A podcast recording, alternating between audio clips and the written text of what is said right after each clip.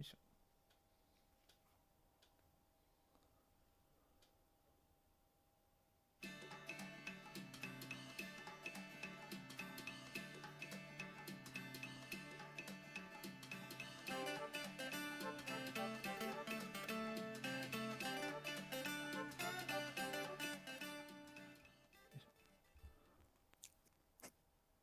わもしもーし。はーいパチパチパチパチ。ー。はい、こんばんは、湯村です。こんばんは、塚谷です。あ品物ラジオ。あ、ごめんなさい。こんばんは。これ、品物ラジオ第第31回始まりました。えーこの品物ラジオは、えーメーカーとメーカーで作る文化を作るをモットーに活動している品物ラボを中心に、ものづくりが好きな人たちがゆるく語ってつながるポッドキャストです。コメントなどは、ツイッター、ハッシュタグ、えーシャープ品モノラジオ。品は漢字で、モノラジオはカタカナでお願いします。はい。というわけで、今回はゲストが久しぶりにいる回です。はい。えっ、と、鈴木さんです。どうもよろしくお願いします。あよろしくお願いします。よろしくお願いします。あの、はいはい、あの、骸骨おじさんの鈴木です。よろしくお願いしはい。ます。すはい。よろしくお願いしよます。よろしくお。願いします。はい。はい。で、そうですね。あの、前骨格で結構メーカーフェアとか NT とかいろんなところに行かれてるので、ですねはい多分参加したこと、最近参加してる方は多分一度は見かけたことあるんじゃないかなと思います。そうですね。大体見ていただいてると思いますけど、まあ、あの、知らない人にためにちょっとだけ説明すると。あ、ぜひぜひお願いしまはいす。。あの、等身大のこう理科室にあるような、あの、はい人体骨格の骸骨ですね。まあ、それがこう歩いたり踊ったりするっていうパフォーマンスなんですけど、まあ、一応はい手作りで、もう後ろにいる、こう、あの、私がこう棒で操ってるという、まあ、あの、あの、作品なんですね。はい。ですね。まあはい。で、会場に行って、こう、子供とハイタッチして遊ぶという、はい説明がしがたいパフォーマンスなんですけど。確かにはい、見たら、見たら一発でわかるんですけど、そうなんねですよね。なかなまあか、はい何ですかそれ、え言葉で説明すると何ですかねそれ？難しいですね、確かに。難しい動くはい、動く骸骨で、はい骸骨が本体で、で、うんそれで後ろで操ってるそう人は、そうなんです。はいあの、はい。見、見えなかったことに。そうそう。あの、一応、青い服着ていて、あの、黒、テレビの黒巻きで見えない、あの、気分になってくださいっていう っていう設定なんですけどね。はい。はい。ですね。はい。はいっていう、あの、メーカーフェアおなじみの鈴木さんなんですけど、あ結構、あの、まあ、メーカーフェアも行かれてますし、あとは、あの、あの、メーカーフェアの、あの、ベイエリアとかの写真とかにも載ったりとか、そうなんですよね。大体、えっと、結構、そうですよね。多分一番最初に出たのが、はいえっと、2016年に NT 金沢はいはいはい。に、あ本当に初めて出て、で、そこから、そこで結構面なるほどみんな、みんなから、あ、これ面白い。そのなんかたまたまその時はですね、あの、周りに外骨格の人が、外骨格っていうか、体の周りにですね、そうですね。格をつける人が何人はいか5人ぐらいいて、はい。あ、で、こう、外骨格と前骨格、僕のは最近前骨格なんで、外骨格クラブとか行って、こう4、5人でこう写真撮ったらすごい 面白がられたのを覚えて、で、それからなんとなくこう、じゃあもう次もやろう、次もやろうっていう感じ。はいはいはいっていう感じですね。うん。そうですね。日本とか、あと海外もかなり行かれてますよね。そうですね。多分、あの結構、その、前骨格を作る前からベイエリアははい行ってて、多分、あそうなんですねなるほどうん10 10うん15年か14年ぐらいに、あの、ニューヨークのベアのメカフェア見に行って、うんでその次も、まあ、ベイエリア長めに、まあ、本当に見学だけ行って、あ、日本人の人も出てるんだ、とか思ったんですけど、確かその時に、あの、あの、デイリーポータル Z の林さんが、はいやっぱり顔がでかくなる箱を出してはいたんですね。はいはい。これでいいんだっていう感じで。あれは確かにあじゃ面白いねそうなんです。あれはもうね、全然こう、ノンバーバルというか、こう喋んなくていいんですよ。いや、まさにまさに。そう、本当に。もう、こう被ってみんな、ウェーイってやると、こうなんか喜んじゃう感じで、はい。見ればわかる。でも、こうなんか言葉で説明するとわかりづらいんですけど、あ、こういう感じでいいんだったら、まあちょっと僕もそんなに英語に得意じゃないんで、あ、これでいいんだったらいいんじゃんとか思って、確かその次の、えっと、2019年かなはい。うんあ、2017年かなに、あの、出展したんだと思いますね。まあそこから結構海外はいろんなところに行ってると思います。うん。そうですね。はいうん。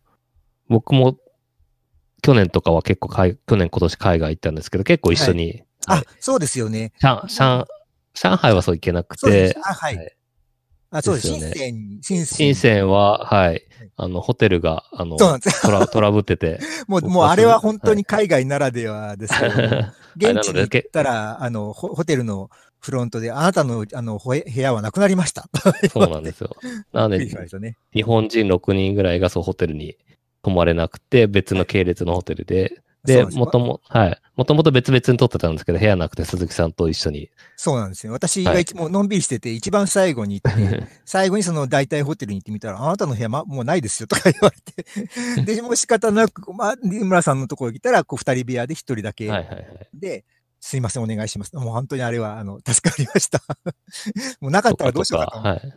まあ、あという、そういうのもね、ははいい、面白い。そうですね。うんはい。この間だとバンコクも行きまはいしたし、ね。そうですね。バンコクは多分ね、多分日本のチームが7チームか8チームぐらい。結構そう、結。構多かったですよね。そうですねはい。で今回はなんか7チームか、7チーム全員知り合いだったんで、うんな 結構あの楽しかったですね。うんですね。はい。そうそう。タクシー、これもまたタクシー一緒乗って、美術館とかを見に行ったり。そうはいそうそうそう。もう海外の、あの、あの、出店のついでにこう、あの、現地の科学館に行くっていうのがなんとなくはい癖になってて、アメリカでも上海でも、確か、あの、結構科学博物館、はいはいはい自然博物館行ったんですけど、もうすごい楽しくって。いや、あの、タイタイの博物館は良かったですね。あれ、はめっちゃ良かったですね。なかなんんかね、料金、そう、料金が300円ぐらいで、そうでした。めちゃくちゃ安くて、でめちゃくちゃ広くて。そうなんです。あれ、いや、いなんか入り口がすごく狭くって、おやく狭いのかなと思ったらね、あの、上の階に行くと、なんか広くなるんですよ。で、よく考えたらあ、あれなんか建物がこうサイコロをなんか45度傾けたみたいな変な形してて。ああ、そうだそうだ、そんな形だからね、でしたね。まあ、なんかね、上の方に行くとこう広くなってて、で、案外こう、あの、割と最近の、あの、更新したあの展示なんかも結構あってですね、あ、結構力入れてるなっていう。いや、あれは良かったですね。うんはい。確かになんか科学、その、いわゆる普通の科学館と自然史博物館と、あとなんかうん IT 系のやつあで。そうそうそう、3つ並んでました3つあね。って。はい。うん、あの、あの IT 系もなんかすごく楽しかったですね。うん、ああれの3はつ、並んでるのは結構素晴らしかったですね。ただなんか、市内からと 遠い、遠くて、そう、そう、車で1そう時間ぐらいかかるんですよね。はいあれまあまあがだけがちょっと、はい あの残念でしたけど。はい。そうですね。うん、グラブでまあでも結構安かったですけど。そうなんあタクシー代あもう全然なんか、そうですね。なんか、なんか1時間乗ってるのに1000円ぐらいそうそうそう。ましたっけ？はい。やっぱりちょっと日本とこう、あの、物価の感覚が全然違うというか、うんまあ、そういう楽しみが面白いですよね。だからなんか全然ちこう科学館行ったりとか、ご飯食べたりとか、こう、そうですね、そうですね変なと。こ行ってみるとか、はい。うん。バンコクはあの、ああの、あの、去年も行ったんですけども、あの、現地のこうマッサージ店がすごく安くて、ああ、そうです。マッサージも安いですね。マッサージもなんかね、結構、あの、1時間で結構すごい安かったんでとかね、まあそういうのも なんか、あのメーカーフェアのこう、あの、おまけみたいな感じで、なんか毎毎年こうモチベーションになってるかもしれなはいいですね。はいはい。いいですね、いいですね。はい。っていう感じで結構いろんなところ鈴木さんと僕は一緒に最近はよく行ってるんですけど。うんはい。そう多分去よ。年は、だから、海外だけでベイエリアと上海と、はい。えーバンコクと、あ、でも海、そっか、台北は去年行かなかったんですね。だからまあそのぐらいかな。まあ、あと国内でいくつか、やっぱり京都とか、東京とか、筑波とか、あ、筑波は今年か。はい。うん、まあ結構、あの、大体毎、なんか、あの、展示会は毎月、毎月出出動みたいな感じだったかもしれないです。はいつくば、そうだ、つくばも最近だ。そうだ、そうですね。今年になってからはい筑波でしたね。はい。でしたね。うんはい。だ結構だから、去年は本当に最最大、一番、一番しあの出店率の高かった年かもしれないです。はい。ど。なるほど。いいっすね。うん。っていう感じの鈴木さんなんですけど、ちょっと前骨格の話、後でまた深掘りするとして、ちょっと、はいあの、今回結構鈴木さんメモを書いてくれて、結はい構うん。ボリュームがいっぱいあるんで、ちょっとなるべくいっぱい話せればいいかなと思あうんで、ちょっとはい、ありがとうございます。じゃあ、一番ホットな話題からいきましょうか。あそうですねはいテックショップの話を、はい。書いてくれてる。はい。えー実は私、あの、去年の9月からテックショップに勤めてるんですよ。スタッフ、技術スタッフ。でもう本当にフロアにいて、お客さんのこう、アドバイスしたりとか、なんかメンテナンスはいしてるんですけど、まあ、あの、ご存知のことは人は、あの、ご存知かもしれないですけども、えっ、と、2月29日、だから本当に先々週ぐらい、はい。閉店しちゃったんですね。テックショップが。ですね。はい。で、もう発表もはい結構ギリギリで、1月31日に発表で2月末なんで、みんなこう、ユーザーさんも、え、嘘？どうしたらいいの？みたいな、じゃあこれからどうやって物作ったらいいの？とか、もううん。結構、結構てんやわんやだったんですけども、まあでも、あの、最後の閉店日はですね、はいはい結構、あの、最初はこう、ちょっとパーティーをやろうって言ったんですけど、まあちょっとさはい。最近のいろいろコロナの事情もあるんで、まあ、ちょっとパーティーは中止にして、まああのうん。一応スタッフとか社長とかの簡単な挨拶のみのセレモニーっていう形で、まああの、はい会員さんも非会員さんも集まってもらったんですけど、結構、あの、本当に会員さん、あの、来ていただいたりとか、あと会員でなくて、あの、本当にプレオープンの時に来て、でその後全然使ってなくて、また 2, 度目ですみたいな方も来てくれたりとか、うん。うん、っていう感じですごく非常にこう、なんかものづくり好きが、いろんな界隈の人が集まってくる感じですごく良かったですね。うん。なるほど。はい。そうですね。結構、割とその、まあ、メーカー、その、ファボラボとか結構いいろんなのを日本全国でありますけど、そのフラッグシップ的な立ち位置だから結構インパクトがありますよね。そうなんですよね。結構、まあ、都内で大きいのが、まあ、DMM さんとか、はいはいはいテクシ。ョップ、メーカーズベース、あと立川にはツクールさんとか、まあ結構大きいのはこの辺だと思うんですけど、まあやっぱその中でも、こう本当に、あの、まあフラッグシップというか、まあ本当に都心にあって、まあ面積ですよね。場所が場所がそうで、六本六本木一丁目です、ねあれはね、どうどうしてなのか僕も 社長に聞こうと思ってた。ら聞けてなかったんですけど、はい。なんでなんで あの六本木なんですかっていうはいったんですけど、い、や、まだ聞けてなくないんですけど、なるほどすごい、もう、むっちゃ、むっちゃいい、なんか森ビルの、こう、会かなんか周りはこう、なんかベンチャーとか、あの、こう、はいはいはい。弁護士事務所とか、こう、すごい、なんか、こう、結構高そうなうん。場所があるんですよね。そこの一角をで結構。もう、はい。で、それも3階、す天井がですね、普通、普通のフロアの倍なんですよ。だから3階、4階ぶち抜きのフロアあ、なるほどなるほど。はいへえ。だから、こう、床面積の倍ぐらい、こう、面積使ってるんで、まなるほどちょっと大変だったんだろうな、とう思います。ん。いや、たし確かに場所はだいぶいいところでしたね。まあ、ただ、お客さんにとって言うと、こうひすごく広くて、うんうん機。械もすごいいろいろ揃ってて、で、一人当たり、もうすごい、こう、もう大きな机をこう、ずっと占有して使えたりとか、っていうんですごい、まあ、まあずい、ずっと作りたい人にはすごく天国的なところじゃないかなという気がしますけどね。はいはいはい。うんちょっと私、あの、今までちょっと行く機会がなかったんですけど、はいお客さんってやっぱり平日のよ夜とか土日とかが多いんですかね？あ、と思ったんです。僕もね、あの、実ははい僕も、あの、最初会員だったんですよ。去年のはいはいはい1月に会員になって、で、マイコックとか、さっき言ったマイ骨格を作ったりしてたんですけども、はいはいはい。で、あの、9月、メーカーフェア東京が終わったあたりに求人が出たんで、まあ、9月からスタッフになったんですけども、なんかね、あの、最初はやっぱりその、土日だとか、こう夜はいが人が多いのかなと思ったんですけど、全然そんなことはなくて、なんかこう、フラットな、あの、まあ、昼ぐらいから来て夜までいるみたいなお客さんがすごく多かったですね。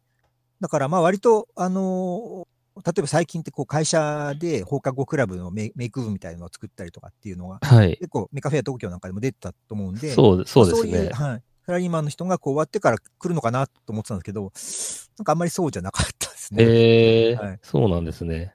うんなんか他のあのメイクファブファブスペース聞くと、あの土日にすごい混むとか、うん。あの土日は、あの、なんだ、ワークショップがすごいやるとか、なんかそういう話を聞いたりなんか、あの、テクショップはこう全然、あの、ずっと平常、平常運転みたいな感じ。そうなんですね。うん。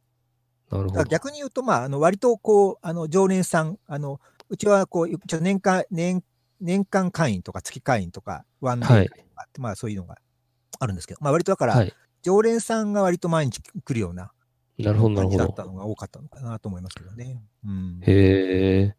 でもあの辺ってざ材料の調達結構大変かなって気がしたんですけど、そうみんなど、どどっから持ってくるんですかね？そうなんですよね。だね、テクショップすごくいいんですけども、は材料を買う場所はない。い。ですよだからね、ね。結局渋谷に行って、ハンズに。ああ、ハンズか。でなるほどしかないのかなっていう感じですね。そうっああ豊洲とかだお台場とか、結構他は距離ありますもんね。そうなんからだと そうなんです。はい。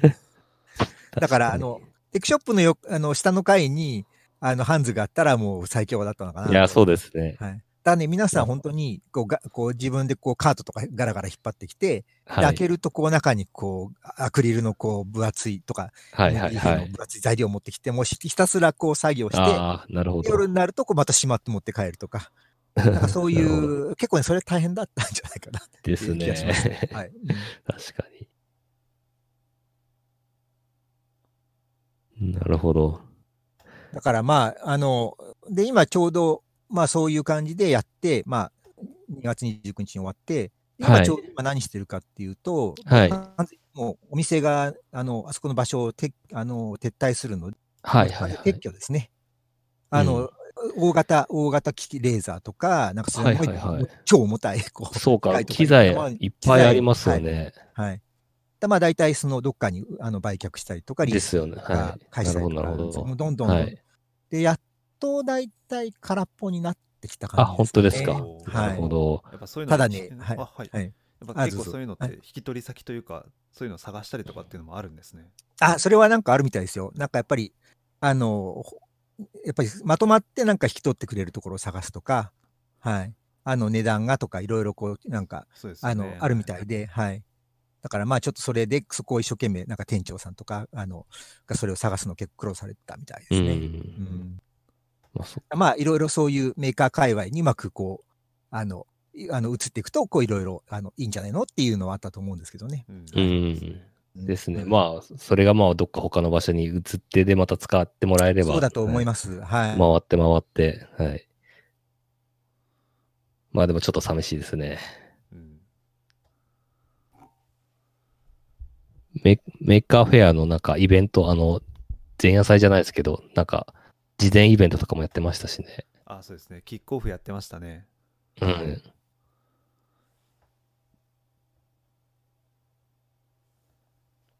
ていう場所が、はい。ちなみに僕もオはいープニングの時とそのメーカーフェアのキックオフの時と、はい。多分合計ではい3、4回ぐらいだけしかまあお邪魔したことないんですけど、場所はすごく良かったけど、実際なんか使うとなるとなかなか難しいところもあったかなと。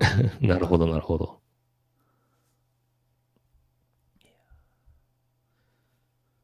うん。あれですね。鈴木さん、あ、鈴木さん聞こえてますか？あれ。鈴木さんが、もしもし？あ、いあ、聞こえました、聞こえました。はい。すすいまどこまで聞こえてましたはい。あ、すいません、だ大丈夫です、大丈夫で。大丈夫ですすか？はい。うん。はい。はい。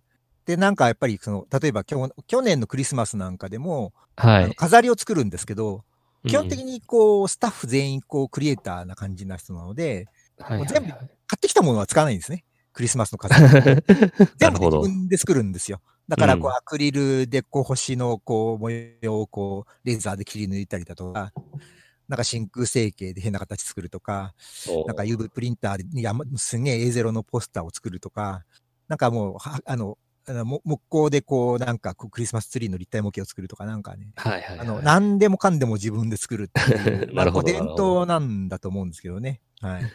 そこがちょすごい。だ僕が入る前からそういう感じで、あの、結構、あの、開業当時のスタッフさんは、やっぱり、まあ、あんまりそんなに何人かはいらっしゃるんですけど、大体入れぐらい以上は入れ替わって違う人なんですね。うん。なんですけど、なんかやっぱりこう、開業当時の、こう、そういう、なんか何でも自分で作りましょうみたいな、うん。こう、はい。っていうのがなんか続いてるっぽいですね。うんなるほど、なるほど。いいですね。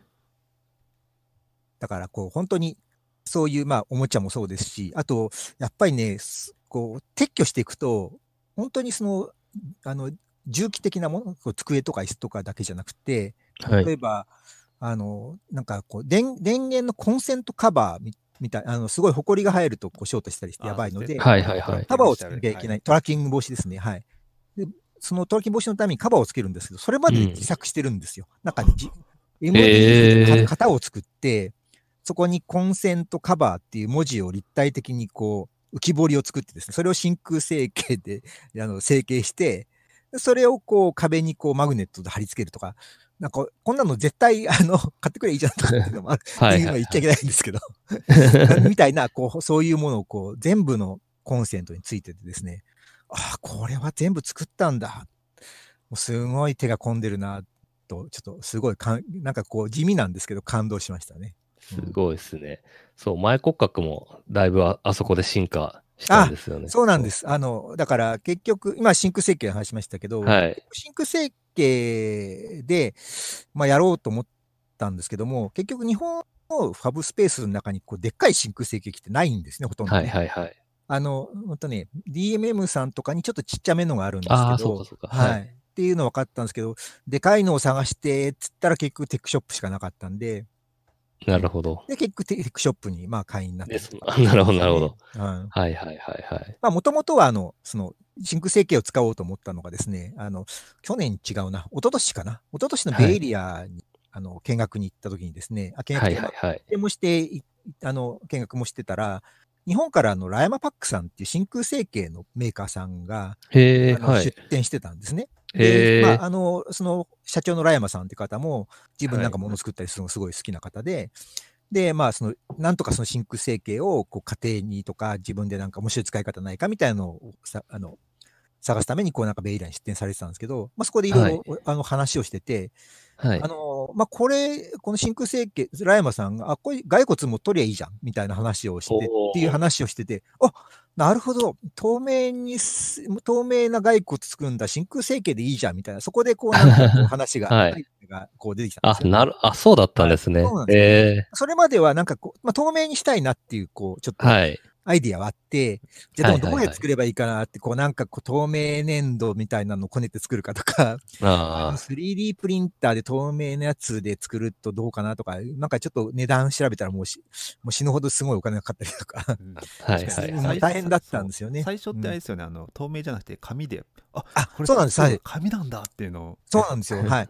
一番、一番最初は本当に紙で、あの、売ってる、あの、ペーパークラフトキットがあったんですけども、なんか4000円ぐらいで売ってるや、あの、ペー等身大のキットがあって、で、今でも、あの、多分、あの、あの、えあの、ツイッターで、ボーニー、ボーニーくんとかで検索すると、その、紙の、あの、骸骨が山のように出てくるんですけど、なぜかというと、なんかどうも、あの、看学生とか、あの、医療関係の学校で、なんか授業に使うらしいんですね。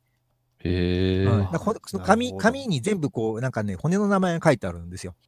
ラテン、多分ラテン語だと思うんですけど。ボーニーはい君。本当だボーニー君。はい。はいはいここはなんか、こう、看護師の人が、ボーニー君をこう、授業で作って、こう、なんかガーッと並べて、出来上がりましたみたいな写真がすごいあって、い。なるほど。自分もこれそれ見て、ああ、なんだ、こうこういう、売ってるんじゃんとか思って、で、じゃあそれを、まあ、動かそうって思ったのが、本当に、あの、メーカー、あの、あの、最初だったんですよね。ただやっぱりそれっはいはいはいて 紙なんで、多分看護学生さんとかも、授業が終わったら多分捨てちゃってると思うんですけど、なるほど。ゴミとしてね。で私はなんかこう、やっぱりこう、せっかくちゃんとこう骨、すさらにその紙に芯を入れて、体につけるアタッチメントとかもいろいろつけて動かしたはいいんですけど、はいはいはいやっぱり紙なんで、もうあっという間にボロボロになってくるんですよ。だからね。1年、そうなんです。だからさっき言ったように、あの、NT 金沢に出て1年ぐらい、多分5、はい。5 6回ぐらいの出店したら、もうかなりもうゴミ、ゴミみたいになってきましてですね。破れ、また紙なんで破れたらこうテープで貼りゃいいやぐらいに思ってて、テープで貼ったらもうはいテープだらけになっちゃったんで、これはやばいって確かに。確思かにったんですよ、ね。これは。はい。はい。確かに紙は持ち運びはしやすそうですけど、耐久性はだいぶそうなんですね。そうですね、これは。で、カバンの中でぺっちゃんこになったりはいはいはい。もうしちゃったんで、だこれはちょっとゴミを手にするのもなんだから、もうちょっとクオリティも逆に、まあこれは一応プロトタイプだぐらいのつもりだったはいんで、はいはい。まあやっぱりちょっとクオリティも上げたいし、見栄えも良くしたいし、まあ、一応はい紙の時も中に LED を入れて光らせたんですけど、いまいち紙の中なんで、なんとかぼやああ、ーんとこか。う、まああのそれは、はそれで雰囲気は良かったんですけど、もっとこう見え、直接的に見えるのがいいなっていうんで、じゃあまあちょっと透明にしようかなと。うんはいはいはいあとまあ、あの、例えばなんだろう、あの、映画のインディ・ジョーンズで昔、クリスタル・スカルの王国だったかな。あの、透明の、あの、骸骨がこうで出てくるっていう映画があって、はいはいはい。うんでそれ見て結構、ああ、骸骨透明で面白いなとか、あそんな感じの、こう、いろいろこう、ネタがいろいろ重なってて、で、透明にしようかなっていう感じだったんですよね。うん、なるほどなるほど。はい。なんかもうそう、最近、最近そう、透明の方見慣れちゃったんですけど、ちょっと前のメイクアフェアはい。いると、そうまだそその紙の方で、あ、懐かしいなと思いながら。はいそうですね。あの、そうすごいそばで見ると結構ね、あの、はい。腹が見えるんですよね。うんそう、おなんかお、たまたまこの前、おととし、おととしの台北かな？台北の見てて、はいその時まだ、あの、紙、紙の方でしたよね。あそうです、そうでした。はい。一昨年はそうそう。あ、はいそうそう。あ、まだこの時、透明じゃなかったと思って、なんかすごい懐かしくなりましたね。そうですね。はい。だいぶ、はいだから、見た目的には変わったと思います、ね。はい。はいですねはい。で、やっぱりこれ骸骨、そう、あのーまあ、たこの間のその、たあの、バンコクとか、あの、深センとかもそうですし、はい台北とかもそうなんですけど、やっぱ子ど子供のこう受けがめちゃくちゃ良くて、いつもうらうら羨ましいなと思ってこう、見てるんですけど。羨まあ、あの。そう、あーははいい。まあ、子供、そうですね、子供ネタに結構特化してるのは確かだと思います。まああと子供に限らずですけどね、はい。まあ、やっぱり、あと、こう、割とメーカーフェアとか NT は基本的にブースにとどまって、こう、はいあの、見る、見せるっていう、こう、なんか、いわゆるこうパッシ、パッシブ的なこう展示なんですけども、はいはいはい。なんだかこう、プッシュ型というか、うん自分から出歩いて、こう、見せるっていうのも、まあ面白いんじゃないかな。いやいいですねいいですねはいうん。なんか多分ねそういうのって、あの、多分前、昔大書きでやっぱりそういうことやったら、はい。リーポータル Z の方が記事にしてくれて、あの、なんだ、あの、ななんだ、ぎあの、せあの自分の作品の行商人みたいな、あの、あのあ表現をしてて、行商人の。方がみんなに見せて回ってる話を書いてたけ なるほど。れは、そういうのはいいかもしれない。はいはいはいはい。っていう目で見て、はい。で、多分その次の年のメカフェア東京かなんかに行った時、周り見てみたら結構自分の作品を体につけて、モモバイル的な作品がね、はい結構いたんですよね。うん。じゃあやっぱりもっとその、そっちの方も方向をもっと進めても面白いかなっていう気がしましたね。うん。確かに。あと結構こう、みんな、あの、鈴木さんがこうハ、ハイタッチを促すのも結構いいなと思ってて、そうそうそうそうそう。そうそう。なんかインタラクションがあると、あのそうなんですよね。お客ささんといいですよね。最初の頃は本当に、あの、なんかと、あの、目があったら、こう手を振るぐらいで、はあの、いはいはいこんにちはとか言ってたんですけど、まあ、それで、はいあの、なんかふっとこう向こう行っちゃってたんですけど、それは多分、あの、確か一番最初は、一昨年の Maker Faire Bay Area の時に、はい。あの、まあ、あの、まあ、各、あの、展示者、展あの展示者の紹介っていうんで、自分の、あの、さ、あの、あの作品がこうこう1ページとして紹介されしてくれたんですね。はいはいはい。その時になんかこう最後のところにですね、この鈴木宏明のあの作品と出会ったら、あの必ずハイファイブをしよう。ハイファイブってあのハイタッチなんですけど、はい、たち、はい。必ずハイファイブをしなきゃダメだみたいなことを書いてあって、へえ。はいっていう、だったんで、あのそれも、そうなんですね。お今なんかちょっとあ、音声が途切れてしまったかも。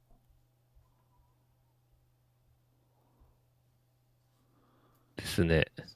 ちょっとなんか接続状態が。鈴木さん聞こえてるかな？もしか、もしちょっと聞こえていたら、一旦ちょっと Discord を再起動するといいかもしれないです。なるほど。はい。ちょっと待ちましょうか。はい。復活。来たかな。あ、大丈夫ですかね？あ、大丈夫です。あ、はい、はい。だから割と、はい。だからハイタッチだけじゃなくて、まあ割と、なんかこっちからこうアクションして帰ってくる感じで、はい、確か去年の紙の時は、あの、ハイタッチをすると口からピロピロビがビューっと伸びる。ああ、そうだ、そうだ、そうだ、ありましたね、ありましたね。しょうもないネタを作ってやっはい。たりとか、はい、やったりとかですね。はい、はい。ですね。確かにそう、見る見るたびにちょっとずつ、ちょっとずつ変わってて、はいそそうそうそうそうそうそう。結構ね、いろいろ、なんかあの、しょうもないネタをいっぱい、やり、まあ、てか、いろいろやりたかったんですよね。だけど、はいはいはいまあ、で、それが、こう、メカフェアっていう展示の場で、こう、なんかフィールドテストというか、う。うん。まあ、これを入れてみようとか、あ、でもやっぱり故障したとか、確 まあ大かに抵電気物はですね、大体壊れるんですよね。はいあの、大体皆さんほら、こう机の上でこう、展示してボタンを押すだけみたいな感じだと、まあ大体大丈夫なんですけど、はい。やっぱりモバイル系は、もう本当にね、頑、頑丈に作らないと、そうですね。もうね、そうですもう壊れまくりなんですよね。はい、だから、もう電気で、首もこうサーボで、あの、自分の首とこう同期して動かすみたいなのを作ったりしてはいはいはい。まあ、あっという間にぶっ壊れて、多分見た人がなるほど5人ぐらいしかいないとか。へえ、あ、そそうんなんですね。あの、ほら、あの、よく一緒に、あの、僕らとえメカフェ一緒に出てらっしゃる、一瀬さん、あの、はい。はい、オミクロっていう、あの、動くボールがあるんですけど、まああれ、はいあの、あれも本当にすごい、もはい。う本当に最初の頃は壊れて壊れて大変だったみたいな。ですね、ですね。もう何度も出てるうちに、あの、なんとかこう壊れなくなってきたとか、はいはい。うんすごい、もう本当に、あの、改善に、改善につく改善が、こう、ですね繰り返されてて。そう。あと鈴木さん結構あの、持ち運びコンパクトというか、スーツケースに毎回まとめるのもあれ結構すごいなと思って 見てるんね。ですけど、完全にあれで、かはい海外も国内もスーツケースに詰め込んで分解してやってますよね。そうですね。はいはい。はい最初の頃は本当にあの、はいベランダコンテナがうちにあったんで、はいそ。れにこう詰め込んで、で、はいそのベランダコンテナをこうカートにこう縛り付けて持ってったんですけど、はい。すげえこうい、なんかこう変な人みたいな感じ 見られて、で、まあちょっとなんかこう、はい、あの、実家にですね、あの海海外、海外旅行行った時のあのスーツケースが眠ってたんで、あ、ちょっとこれちょうだいっつってもらってきて、そしたらぴったり入ったんですね。はいはい。はい。で、まあ、ただそれもこう、あの、やっぱり分解できないといけないんで、あの、胸と頭とうん腰と足と手。だから、全体で1、2、3、4、5、6、7、8つぐらいにバラバラになるんですね。うん。だから、こう、胸の肋骨の中にですね、こう、両手両足をこう突っ込むとか、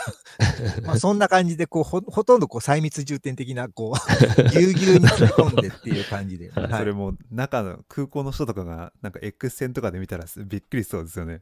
そう、ただね、空港は引っかかったことないんですけど、そうなんですね。そうなんですね。一回負けられたことはなくて、ただ、あの、し深センの地下鉄って、なんかやっぱ X 線があるんですけど、あ、そうですねそうですねあ。りますねなんです。で、で、通したら、なんかお前ちょっとこっち来いみたいなことを言うんで、で なんか中国語で言うから、いや、ごめん、お俺外国人だから中国語わかんないよみたいなことで適当に英語で言った。うん、じゃあいいよ、いいみたいいいいいみたいな感じで。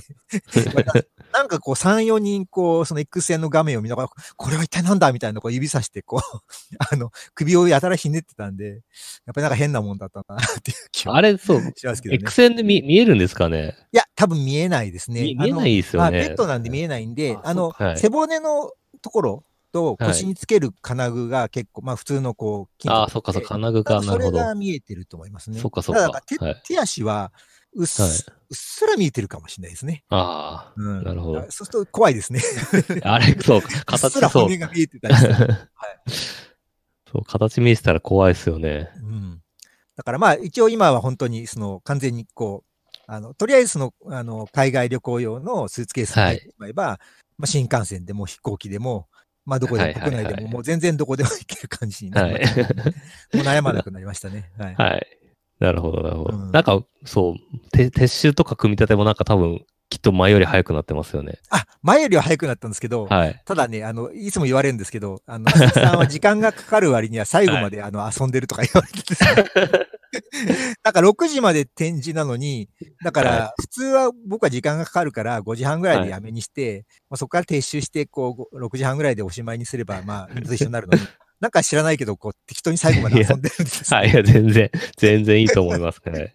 最後までこはう遊んでて、はい。まあ、時々こう気がついて、こっちら早く終わることあるんですけど、いや、まあこのまあ、前のつくばの時もですね、はい。まあ完全に忘れて、もう、なんか、撤収、こう、終わりの時間忘れてて、なんか6時で終わりなのに6時までこうなんかぐるぐる遊んでたら、鈴木さん、また忘れてますね、とか、なんかね、そう、なんか、そう、大体、ま、そう、待ち合わせ、待ち合わせで、はい。そう、その後ご飯行くときとか、そう、そうなん大ですね。体鈴木さんが最後になって、そう、鈴木さんのブースで待ち合わせとか そうなんです。してましたね。申し訳ないです。はい。ただ、確かに、ただ、はい。つくばの時ははい、僕が一番最後じゃなかったです。なんか、こう、結構、あの、大物の人が何人かいて。ああ会場ではそうですね。会場では、はい、でも会場でも、会場でもだいぶ最後の方でしたけどね。はい。そう残ってるのが本当にあの、明和電機とか結構でかいブース。そうでしたね。ね。はいはい。確ひかに。ひげきた、ひげきたさんとかですかね。秀樹さん、あ、そう、秀樹さんは絶対無理ですね。はい。はい。うんはい確か深センとかは、とちょっと、あのやっぱ海外はやっぱりちょっとやばいんで、はい。少しこう早めにこう切り上げてっていう。あ、その時は去年は確か、あその深センの時は、なんだっけな、隣にいたあのジェダイ、あ、人生じゃない、はい上海かな。ジェダイマスター、ジェダイトレーニングっていうのはいを出された方がいらっしゃって、あれは本当にもうすごい、もうジェダイトレーニングのボールを投げる機会とかがすんごい大掛かりなんで、でそれを片付けるのにもうすごい大変だったんですはいはいはい。それは僕は、僕はもうし、あの、終わって、とりあえず終わって、一緒になってこう、てあの、お手伝いしたりしたんですけど、やっぱりこう、もう本当にこう、すごい機械をですね、こう全部箱に詰めるんですけども、は入れる順番まで決まってて、入れはいるこう、ちりとりの、ボールを片付けるちりとりの場所とか、こう、カゴ、カゴの中に何を入れるかも全部決まって、それを守らないと絶対は入らないみたいな、あの、感じだったんで、もう大変みたいでしたね。海外はそう確かにあれ、いうのが大はい、変です、そうですね、はいそうですね。確かに彼、ジェダイのやつはバ、バンコクですかね。はい、そう。あはい。なんかケケースがはい、はい、ケケースがそう、もう、もう、あの、き決まってるというか、そうなんです。もうなんか完全に、はい、もう輸輸送用のケースみたいなそう感ですね。じですよね。だから海、海外は本当にこう、行きと帰り、だから、まあ本当に飛行機と、まあホテル、あと、まあそういう荷物をどうやってこう、あの、現地でこう、なんとかこう、開墾して、あとと撤収するか。はいはい、はい。まあそこは気が抜けないですね。そうですね。はい。はい。国内はもうね、割と最近 だいぶ気が、あの、慣れてきて、あの、適当にこう、入れて、あの、みんなで飲みに行っちゃうとか、なんか、はいそういうふうに慣れて、ななってきたんだけど、やっぱりか海外はそこの緊張感がまだまだあると思いますね。うん。なるほど。そうですね。うん。確かに。はい。まあ、そういうとこも結構、だから海外、海外出店の、あの、いいとこなんじゃないかなっていう気がしますけどね。ううんうん。はい。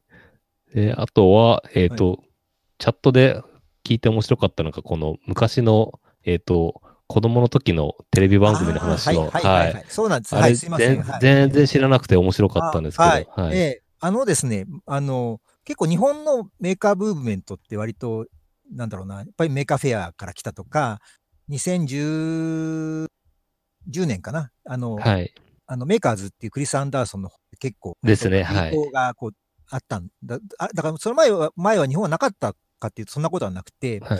実は僕が中学生ぐらいの時までにやってた、あの、NHK 教育、今の E テレですね、NHK 教育テレビで、あの、みんなの科学楽しい実験室っていう番組が、うん実は帯番組がありまして、まあ、それにすっごいハマってたんですね。まあ、それがですね、はいはいはい内容、多分、あの、井村さんとか あの、あの、なんかは、まだ、若いから、それ実は1980年に終わっちゃった番組なんで、多分まだはいはいはい生まれてないか生まれてるか。そうですよ。僕は、はい、ちっちゃい80 83年生まれなんで、はい、まだですね。は いそうです、知らないと思うんですけど、本当にね、こう、なんか毎週、こう、あの、 Maker Faire を、の作品ををやってる人が、こう、毎日、毎日、毎週出てきて、なんかすごい変わった作品を、あの、作り方を教えてくれるみたいな番組だったはいはいはいろいろ、あの、よまあ、本屋さんとかには、その当時も子供の科学とか、今の感じラジオせの制作とか、あのねまあ、空とか、なんかいろいろこう、電子工作とか、まあ、模型とか、いろいろあったんですけども、テレビではやっぱりなかなかなかったんですけど、そのみんなの科学っていうう番組はですね、はいですね本当に、はい楽しい実験室ですね。楽しい実験室。はい。あの、多分知らない方はですね、えっ、と、はい。はい。YouTube でですね、入り口カウンターっていうう名前で検索していただくと、あの、ビデオが出てくるんですよ。はい。今ちょっと URL 共有しちゃいますね。あ、はい、はい。あ今、はい、あ、ツイッターにも貼りました。はい。ありました。ありがとうございます。はい。はい。うん。なんか、これはどうも、あの、出出演者の方が自分で持ってたビデオを、あの、あ、なるほど。投稿したらしいんですねなんなるほど、はいなるほど。うん。いや、これ、すごい面白かったですね。あ、ありがとうございます。そういや、そうそう、本当全全然知らなくて、そう、めちゃくちゃ。そうなんですよ。あの、まあ、今今、今見ても全然面白いです。はいそうなんですよね。あの、今も、今の地上波で、その電子工作を紹介する番組ってもう皆無じゃないですか。まあだから、はい、ですまあ、まあだから、こう、ニコニコ、あの、ニコあニニコニコだったりとか、はいまあなんかはい CS だったりとか、ちょっとまあ、はいはいはい。っぽい番組だったなんか、まあちょっとあるかもしれないですけど、地上波でそれをやって、かつですね、あの、回路図をこう、画面にはい、そう、回路図をこれ手書きなのがすごい味あって、でも、メモの準備をしてくださいって字幕が出てくるのが最高です。そうなんです。あそれはなぜかというと、まあ今の人はもうわかんないと思うんですけど、ビデオが当時なかったんですね。あー80年はまたビデオが、うちにも実はなくて、だから多分、もうちょっとビデオが普及するのはもうその後なんで、だからみ見てる子供たちっていうか僕の中、僕は中学生ぐらいだったんですけど、もう、もう、もう学校から早く帰ってきて、テレビの前に正座してこう、メモを片手にですね、見るしかないんですよ。もうだからリアルタイムで30分を、もういかにこう内容を逃さないようにメモして、かつこう、あの、かで、で、電子回路の回路、ただ IC とかが出てくるんです。それをこう、綺はいはいはい麗にこう、映さなきゃいけないんですね。うんだからもう番組側もそれは分かってるんで、じゃあこれはちょっとメモするんで、しばらく映しておきましょうって、無言のまま 1, 分ぐらい、今だったらこう放送事故なんじゃないかって気もするんですけど、っていう感じで、で、後でまた時間があったらもう一度映しますから、みたいなこうサービスで やるんですね。なるほど。で、かつこう、あの、なんかこう、あの、なんていうの、専門店とか、その、なんていうの、あの、なんていうのかな。特別に注文しなきゃいけないような部品ではなくて、大抵こう、まあ、あの、秋葉原だとの部品屋さんとか、はいはいはいまあ、ちょっとした文文房具屋さんとか、やあのに行けば、大体手に入るような部品ばっかしを使ってるんですね。うん。だからそれがすごい良くて、あの、つまり、こう、今の割と実験番組、テレビの実験番組なんかを絶対こう、真似しないでくださいってテロップを最後に出たりして、真似できないようになっちゃってるんですね。だから、はいはいはい見るだけの実験とか見るだけの工作っていう感じになってて、見る人は、ああー、こんなやってるんだ、でも自分は作んないよな、なっちゃうんですけど、当時は、その番組はですね、もういかにしてこう自分で作りましょうっていうコンセプトで、毎週毎週こう、これを、あの、自分家で作るにはこうで、じゃあそれを作ってみたらこういう工夫があるよみたいなところを育てるみたいな番組だったんですよね。うん。だまあ、ただ、はい。ただそ、やっぱりね、その、今言ったように、そのビデオないんで、みんな結構そういう、あの、結構ファンがいたんですけども、困っちゃうんで、じゃあみんなどうしようかなって言って、で、一応最初はなんかこう NHK には、あの、手紙を出すとですね、はい。回路図を添削してくれるんですね。おーなるほど。私も実は出して、なんかそのえはい。なんか IC フロブザーっていう、こう、あの、ー、はい。あの、タイム IC555 を使ったプロブザーの回路、すごい簡単な、今考えると簡単なんですけど、で、書いたやつを NHK に送ったら、こう、こう手手書きはいでここが違うとか、この数字が違うとか、全部こう書いて、送って返してくれるんですよ。すごいっすね。もうね、す今だと考えられないぐらいの別さというかね、もう一対一でおこう自分のためにやってくれるみたいな 感じだったんですよね。はい。ただやっぱりもうそれもちょっと大変なんで、はいしばらくしたらですね、こう有志が集まって、こう、あの、今でいう同人誌ですね。うん月間同人誌がこう発行されてですね。はいはい。はいあの毎月こう、そのお金を払うと、なんかごあの8ページぐらいのこう、あの、同人誌が送られてきて、で一応、はいその放送から1ヶ月ぐらいして、こう、その回路図だとか、材料一覧とか、作るコツなんかも。書いてあるんですね。だからどうもなんかはいはいその出演者の人と交渉して、その人があの記はい事書いてくれたりとか、だから完全にだからまあえー NHK の半、まあ公認とまで言わなくても半公認みたいな。感じのこうテキストが作られたんですね。で、なんかどうも聞いたら、あの、まあ、よく NHK のテキスト、あの、本屋さんにも売ってますけど、まあそういうみんなの科学みたいなちょっとニッチなやつは、あの、そんないっぱい売れないから、作るのは難しいと言われたらしいって あいう、なんかそのあ、その同時誌にも書いてあったんですけどね。まあ、それを、はい。で、それをか自分は中学生のところに買って、でそれを見ながら作ったりとか、まあ、してたんで、だから本当にこう、それってだから1980年なんて、もう今から901、もう35年ぐらい前、うん。40年前近く前ですよね。うん。っていうのが、まあ、日本のこう、メーカーコミュニティとしてあったんだなっていうのがね、なるほど。はいそうか。そう。だから Maker Faire とか行って、僕と同年代ぐらいの人と話していくと、なんかね、やっぱりそのメみんなの科学の話が出るんですよ。やっぱり中学生の時にそれ見てたんだとか、ああ。自分のこう、ネタ、ネタの元ネタのこう、本当にルーツは、大体みんなの楽しい実験室にあったんですよ、みたいな話をすることが多くて。なるほど、なるほど。うんだから、割とおじ日本の Maker Faire でおじさんが多いっていうのは、多分そういうところもあるんですよああ。あいや、そう、確かに、そう、日本、別にその Arduino とかできる前にマイコン文化結構、マイコンとか電子工作文化とか、ね。あとは、いああとは結構アマチュア無線とかやってる人も多くてそうそうそう、そう。そうです。ねはい。だからなんか作ったりとか、そのうん自分でなんかやるっていう文化は結構、そうなんですよね。昔からあったんですよねアマチュア無線はずっと続いてるし、まあ、いろいろ作り、あクラフトもあるし、まあうん、まあ、マイコンの本当に、あの、8ビットマイコンの時代も、やっぱり、僕も、たあの、あ秋葉原の、あの、ラジオ会館とか行って触ったりとかしてましたけど、はい。8ビットマイコンで、なんかやってゲーム作ったりとかみたいなのずっとあって、まあ、い今に至るわけですけど、まあ、その前、はい前も結構、だからそういう作る、作るクラスターというか、いろいろういたん。その中にやの一つとして結構大きな中高生ぐらいで、まあなんか自分たちで作ってみようみたいな人っていうのが結構あったと思うんですよね。うん。はいはい。だそれ、それをねはい、うん技術も結構、なんかソフトウェアだと技術、あの、アップデート早いですけど、うん電子回路、ハードウェア、ハードウェア系だとそこまで、あの、まあ、部品はどんどん新しくなりますけど、まあでも知識自体は結そう構なんです。はい。普遍的なものだったりするんで、この入り口カウンターのやつも結構今見ても全然そうなんです参考になあの、りますよ、ね。入り口カウンターね、今、今の部品、今普通に秋月で買えます。はい。すべての部品が555とか。だし普通に、はい CDS、はい。CDS も売ってます。CDS で人取るとか、い今でも作りたい人多分いっぱいいるんじゃないかな。そうなんですよね。はい CDS、はいそのカウンター本体と、あと、はその、えあの、8 7, 7セグの、えっ、と、表示器と、それのデコーダーみたいなのも一緒に作ってたりしたんですけど、はいまあ、それも今、あの普通に買え作れまですすから。よね。そこから作ってみやっぱり自分でもやっぱ作ったんですよ。だから今、はい。今、今で言うと、今だとこう、あの、深セン、あの、中国にこう、基盤、あの、ガバデータを出して作ってる。はいはいはい。まあそんな、当時は、今はそ、当時じゃないですから、自分でこうなんかレトラテープといってですね、テープとか、マジックテープでこう銅板に、あの、あの、あの、絵を描いてですね、それをこう、はいあの、薬品でこう、腐腐食させてこう作るとかっていう 方法ぐらいしかなかった。それでこう基板を作ってドリルで穴開けて、ハンダー。付けて、はいはいはい。まあおおそんなのをねなるほどなるほど。やったんですけど、まあでも、はい中学生にはお金がかかりすぎたんで、確かに、確かにそうですね作。れなかった。はい確かに。大人になったら大したことないんですけど、中学生にはちょっとね、辛かったとうん覚え、覚えがありますね。なるほど薬品買ったりとか、はい、部品買はいったりはいはい。まあうん確かに。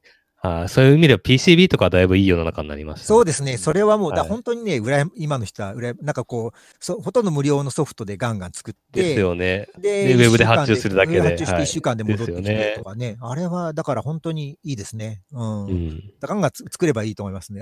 本 ですね。当に。うん。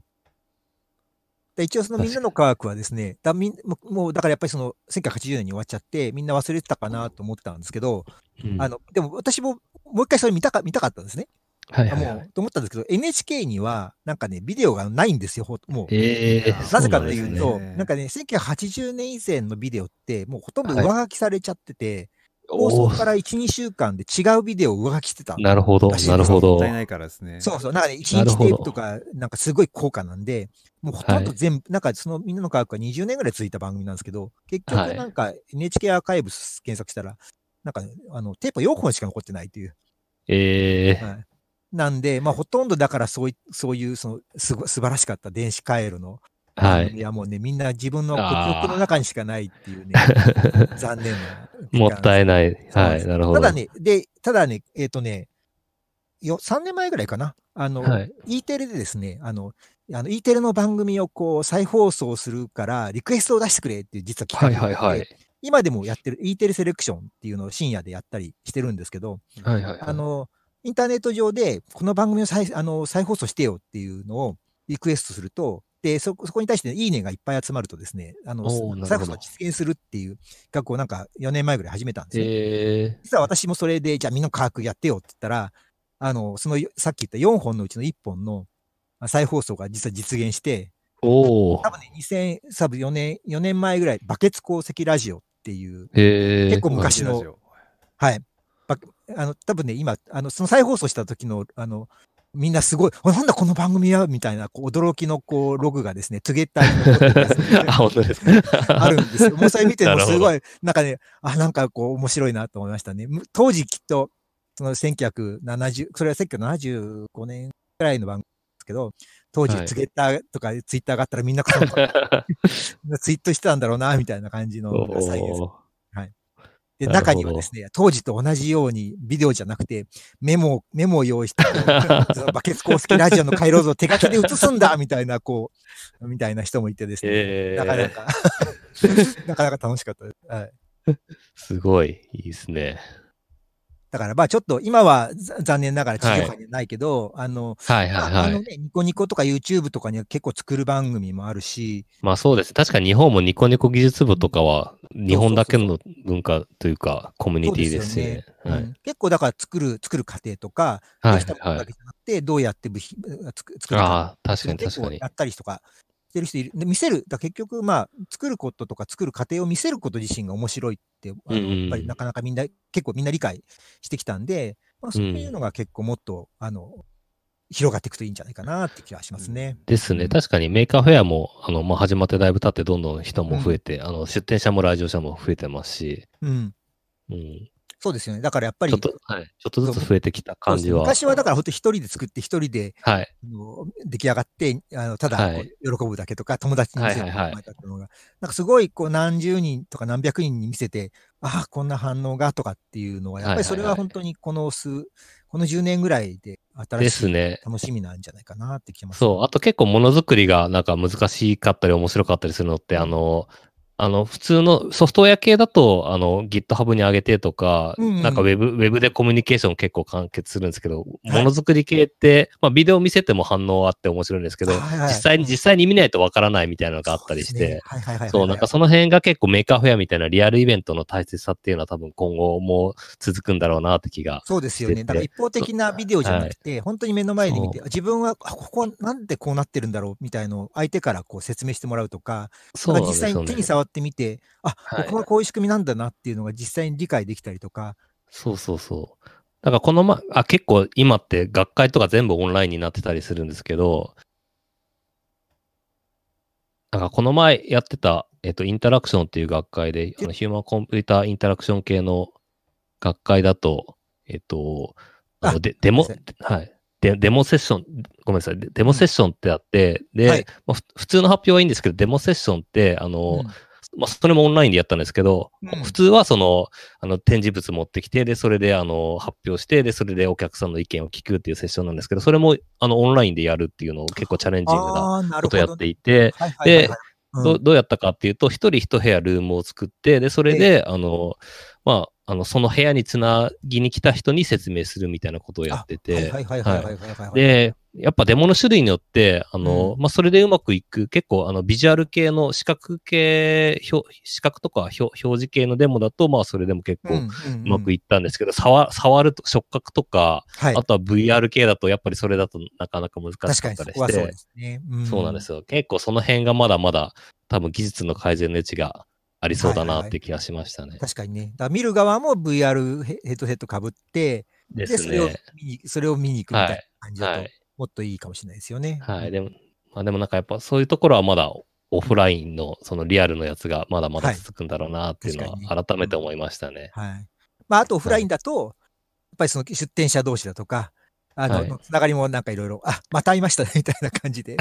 そうですね。また同同窓会みたいな感じでつながるっていうのもまあ楽しいかもしれないですね。うん。そうですね。うんいや、なんか結構海海外の Maker Faire 行くと面白いのが、まあもちろん海外行って面白いのもあるんですけど、うん結構に日本人同士でご飯食べたりするんで、はいはい、はい。日本、日本にいる時より全然交流できるんですよね。それはそう、本当にそうですね。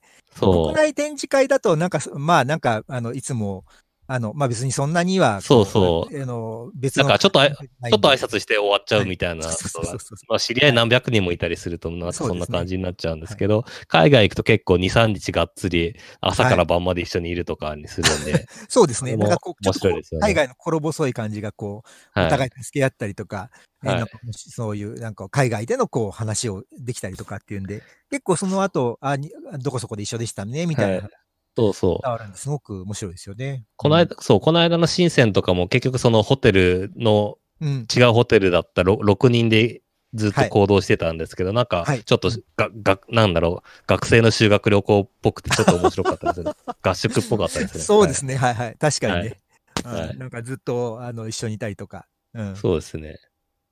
そういうのも、だから、あの、海外、海外 Maker Faire の、あの、おすすめ点かなっていう気がしますね。そうそうそうそう、んまだちょっとし多分しばらくはそのオフラインイベントのはい。面白さっていうの続きそうですんね。そうですね。特にだからそういうお友達とか、特に詳しい話を聞きたいとか、はいはいはい。ね。まあ、あと当然、その海外 Maker Faire だと、あの、はい現地の人とか、あと、海外のこう知り合いが増えたりとか、っていうのもあって、例えばこの前のバンコクだったりすると、韓国から来た、あの、タイ君っていう人がいて、あの、あ彼はなんかやっぱり、あの、ち韓国からひ、本当多分3人ぐらいで来てて、うんあの韓国から本当に唯一のチームだったんですけど、結構日本人の人とも知り合いが増えて、はいはいはい。ぜひまた今度の、今度の、あの、メカフェアソウルに来てください。うんはい。言ってましたし、この前のうん。つくばでも、あの、ですね一緒になりましたしね、はいすごくなんか仲良くなれて、すごい良かったと思確かにいますね。確かに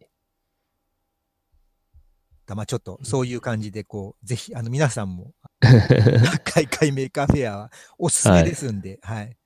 うん、行ってほしいなと思いますね。はい。はい。あとは、時間なくなっ、あの、そろそろなんですけど、ままだちょっともう、もうちょっと、もうちょっと話聞きたいんで、最後に、こう、はいま、前骨格の今後の予定っていう、あの、あはいアジェンダがあったんですけど、あ今後は、そうですね。はい。はい。一応、あの、まあ、一応、あの、だいぶ、一応去年から、あの、透明になって、次のネタいろいろ考えてるんですけども、まあ、はいあと、まあ、すマイコックそのものだけじゃなくて、 Maker Faire 以外のイベントの場所っていうのも、はい。ちょっとた、あの、試してみたいなっていうのがあって。なるほど。はいはい。あの、例えば、えっと、今年実は行ったん、この前行ったんですけど、花屋敷のあ冬のハロウィンっていうなんかわけのわかんないイベントがあっていうのは、はい去年10月のハロウィンが台風で中止になっちゃったんで、ー、ああ、はいで、。順延をしたいんで、結局、先々週ぐらいかな、花屋敷の中を借り切ってですね、はい仮。装してる人だけが入れるっていうなんかイベントがあったんで、そ。れ申し込んでみたら、なかなかすごはいい濃い、い、つものメーカーフェアとは全く違うこうクラスター仮想クラフなるほどトっていうか、がいてですね、はい。なんか逆に僕、僕のことは全く知らない人ばっかしなんですよね。あ、うん何ですかそれはみたいな、すごい質問攻めにあったりとか、まあ、そういうのが面白かったとか、はい。でいつもちょっと Maker Faire じゃない感じですね。うん。あとはね。はい。あとは、あの、子供向けの、こう、ちょっと教育イベントに誘われてたりとかして、あの、はいはいはい。はい。まああの、子供 DIY 部っていうのをあの主催されてるから方のちょっとあのお誘いでですね、プログラミングお化け屋敷っていうのをちょっとし。てるんですよ。ななんか、なんだか名前聞くとよくわかんないですけど、もともとなんか建築がこう、あの、本業だった方がいらっしゃって。紙の管とかをこう輪ゴムはいでこう組み合わせて、こう、はい。簡単な仮設の建物を作って、うん迷路みたいにして、お化け屋敷にするんですけども、うんそれと同時にプログラミング班が、マイクロビットとかで、こうなんか、あの、面白いこうお化けの声を出すガジェットとか、人をはいはい。驚かすガジェットを作ったりとか、あとうん、また別の、こう、お化け班っていうのがいて、でそれは私がやってたんですけど、みんなで仮装して、お化けの格好をして、で、どうやって驚かすかって計画を立てて、基本的に子供たちだけでこう、全部やるんですね。まあ、大人はこう、はいはいあの、お手伝いするだけで、やり方を教えるだけで、企画は基本的に子供がやると。あれやっちゃダメ、これ。まあ、危険なとこはともかくとして、あれやっちゃダメ、これやっちゃダメはなくて、自分たちでやってくださいって言ったら、もう本当にこう子供たちがですね、ずーっとこうなんか熱中して、こう、お化け作ったり、建物作ったり、あの人を驚かしたり、最後はもう全員でこう、お化け屋敷を楽しんで出てこない、お化け屋敷が出てこないみたいな感じになってですね。あの盛り上げ方はちょっとね、あの、学校とはまた違う楽しい。なるほど、なるほど。でそれを一回、小学校の体育館でやって、はい。でこの前はまたちょっと公園のそばみたいなところでもう一回やって、でもう一回実はやる予定なんですけど、ちょっとそれはちょっとコロナの影響でちょっと延期になっちゃった。ああ、そっかそっか。まあちょっと、はい。まあ、まあちょっと収束したらまた多分やると思うんで、まあそういうちょっと子供向けの、あの、楽しいなんか企画みたいな、まあそういうプログラミングとか、その、けステムだとか、自分たちでなんか作るとか、企画するとか、うん。ところにこう面白く、あの、うまく入ってきたら楽しいかはいな。はいはい。なるほど、なるほどいうんいいですね。うん。うん。まああと、あの、マイ骨格そのものも、あの、いあの、今のまだ、今のままた単にハイタッチしてるだけでもいいんですけど、なんかこう、やっぱりね、驚かしたいなっていうのは。はい。はい。で、今一応思ってるのが、いわゆる、はいそあのソフトロボティクスっていう分野があって、あはいはいははいい。あの、それは何か、まあだから、なんか動かすって言っても普通はこうみんなモーターとかサーうボとかん。使うと思うんですけど、そうじゃなくて、うんなんかこう空気で動かすと。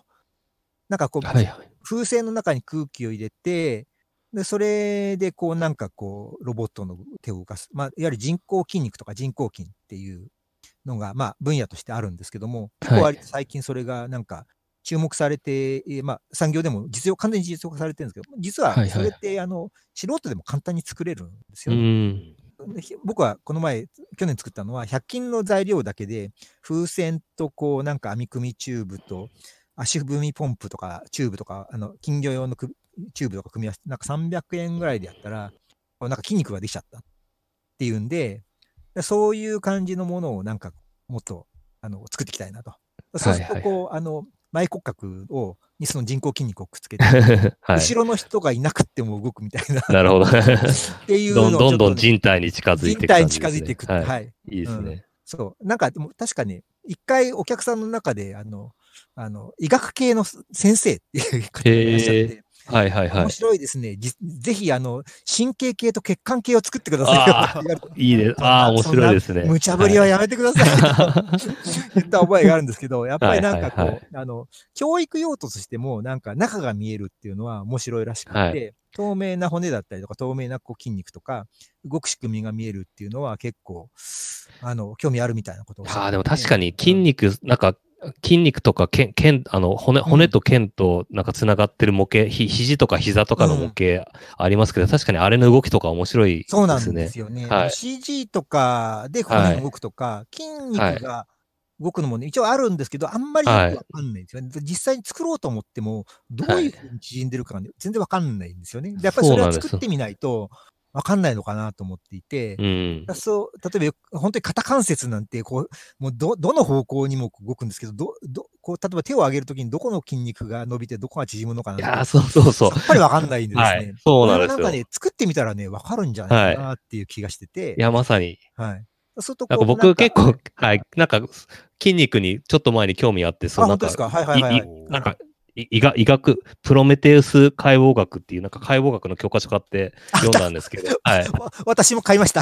あ、本当ですか？そう。コアアトラスを買いました。めそう、めっちゃ分厚いやつですよ。何万円もするやつ。高いんですよはいあれそう。そうなんですよ。ああれただね買ってあの本がね、すごい一番、はいあの、絵がね、すごい素晴らしいんいや、そう、あれそう、はいえ、なんか、え、深くまで書いてるんですよね。そうなんですね。もう、な内部の方の筋肉。はい。、はいい。ろいろな解剖学の本を立ち読みしてはいたんですけど、あの、プロメテウスがね、もう本当に素晴らしい。そうそう、一番そう、なんかアマゾン見たら一番評判が良かったんで。評判良くて、はい。思わずこの間、この間買ってしまったんで、はいま 真面目に読んで、こう、じゃあ、はい上腕二頭筋がこんな形でとかね、そうそうそう。っていう感じに、あの、しようとしてます。はい。そう、あ、そう、あの本もすごい詳細に書かれてて面白いんですけど、でもやっぱり、うあ静止画なんで、そう動きを見たいんですよそうね。ですよね。そうそう。だからどう、はいどういうふうに動いてとかっていうのが、はい。あの、本当に、あの、見てみたい。あと、ね、手、手だけじゃなくて、あと、表情筋とかね。ああ、そうか、顔顔、ね。顔の目の、目の、目のパチパチするところとか、はい染めるのは一体どうやって、こう、どこの筋肉が動いてるんだろうなんていうのをね確かに、顔はだいぶ複雑ですね。超複雑だと思うんですけど、まあ、でもね、作ってみないとそれね、わかんない。CG で作るのきっと、まあ、それも、なんかね、ひそれも確かあの、CG で作る、えっ、と、はいスカルプターのための美術解剖学っていう本を買ったんですよ。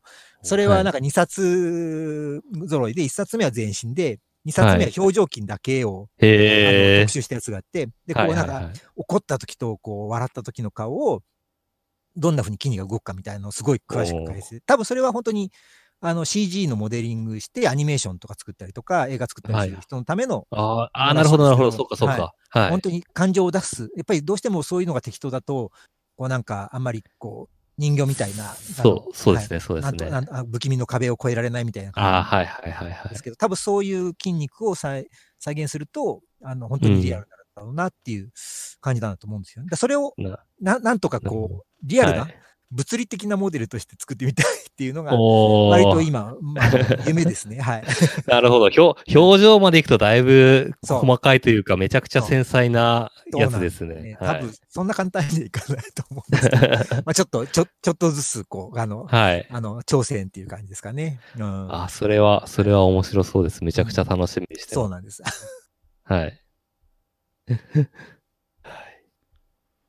っていう感じで、ちはいょっとまあそうです私、ねはい、私も人体にすごい興味あるんです。すあごい。そうですね。ちょっと、あの、今度、今面白かった話しましょはい、ですね、ですね。はう。い。人体の話を。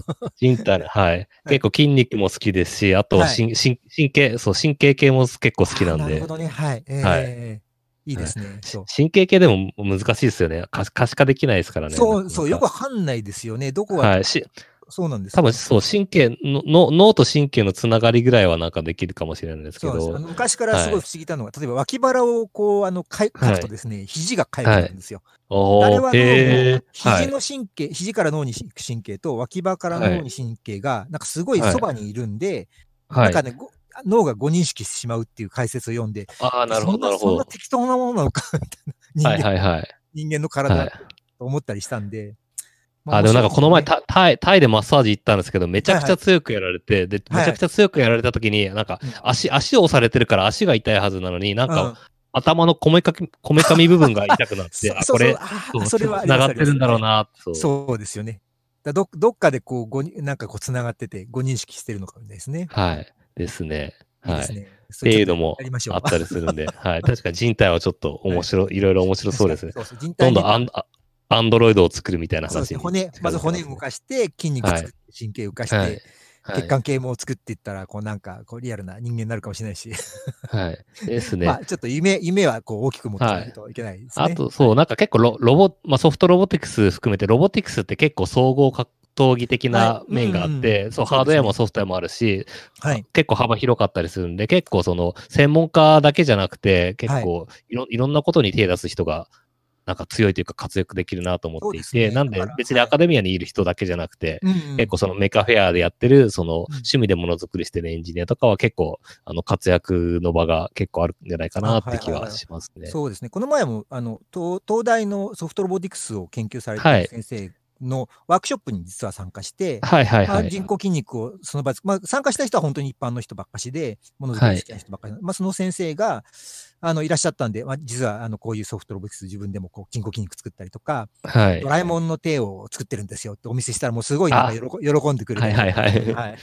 まあ、こういうのもあの面白いよねみたいな感じですごい反応してくれたんで、まあ、そういうなんかこう本当にこう学校のあの大学のせ教こう研究されてる方と、まあ、うん。そういう割といろんな、あのまあ、こう学学問的にはあんまり詳しくないけどいろんなこう素材とか詳しい人とか、うんあのなんかソソフトウェアに詳しい人とか、まあ、いろんな人が協業すると面白いものができる。確かに素材系も確かにいろいろありますね。ははいい。うん今のドラえもんの手って出てきましたけど、あれですよね、はいあの前骨格じゃないです鈴以外の鈴木さんの作品も結構面白いものがたくさんあって、はいはいはい。あのシャそうですねクトリムシの巣とか、そうなんです。はい。もうシャクトリムシはですね、基本、さっき言ったその、あの、風船で作るその人工筋肉を作ったんですけども、これはなんなんかこう面白い、こう、あの、展示にできないかなって思ってて、で、こう、あの、し最初はこう、ラチェットギアっていうその一方向にしか回らない、あのタイ、タイヤを作ってですね、それをこうう、人工筋肉の前と一緒につけたら、膨らましたり縮まってすると前前に進むんですね。あ、これ面白いじゃんっつって作ったんですけど、やっぱり子供が触るとですね、こう、バンバンぶったたくんでぶっ壊れちゃうんですけど、はい、じゃあ壊れないで、こう、なんかかん子供もつじゃ作れるようなものないかなと思ったら、あの、100均にあの、割と最近あんまりないんですけど、あの、エチケットブラシありますよね。あの、ほこり取りの服をやつですね。ほこり取り。はい。はいであれって一方向にこう、こすると、ほこりが取れて。逆はいにこすると、ほこりがこう、あの、服側に残っちゃうというか、だから、一方向にするとすごい摩擦が大きくて、逆はこう進まない、あの、ツルツルしてるんですね。それをこう、そのしゃ人工筋肉の前と後ろにつけたら、で、こう、空気入れたり伸ばしたり、あの、あの伸ば伸び縮みさせると、あなんかこうす進んだりするんですよね。うん。そこは結構、なんか、ああ、これ、これいいじゃんみたいな感じで、この前の、あの、つくばではあの初めて出したんですけど、はいはい結構はい。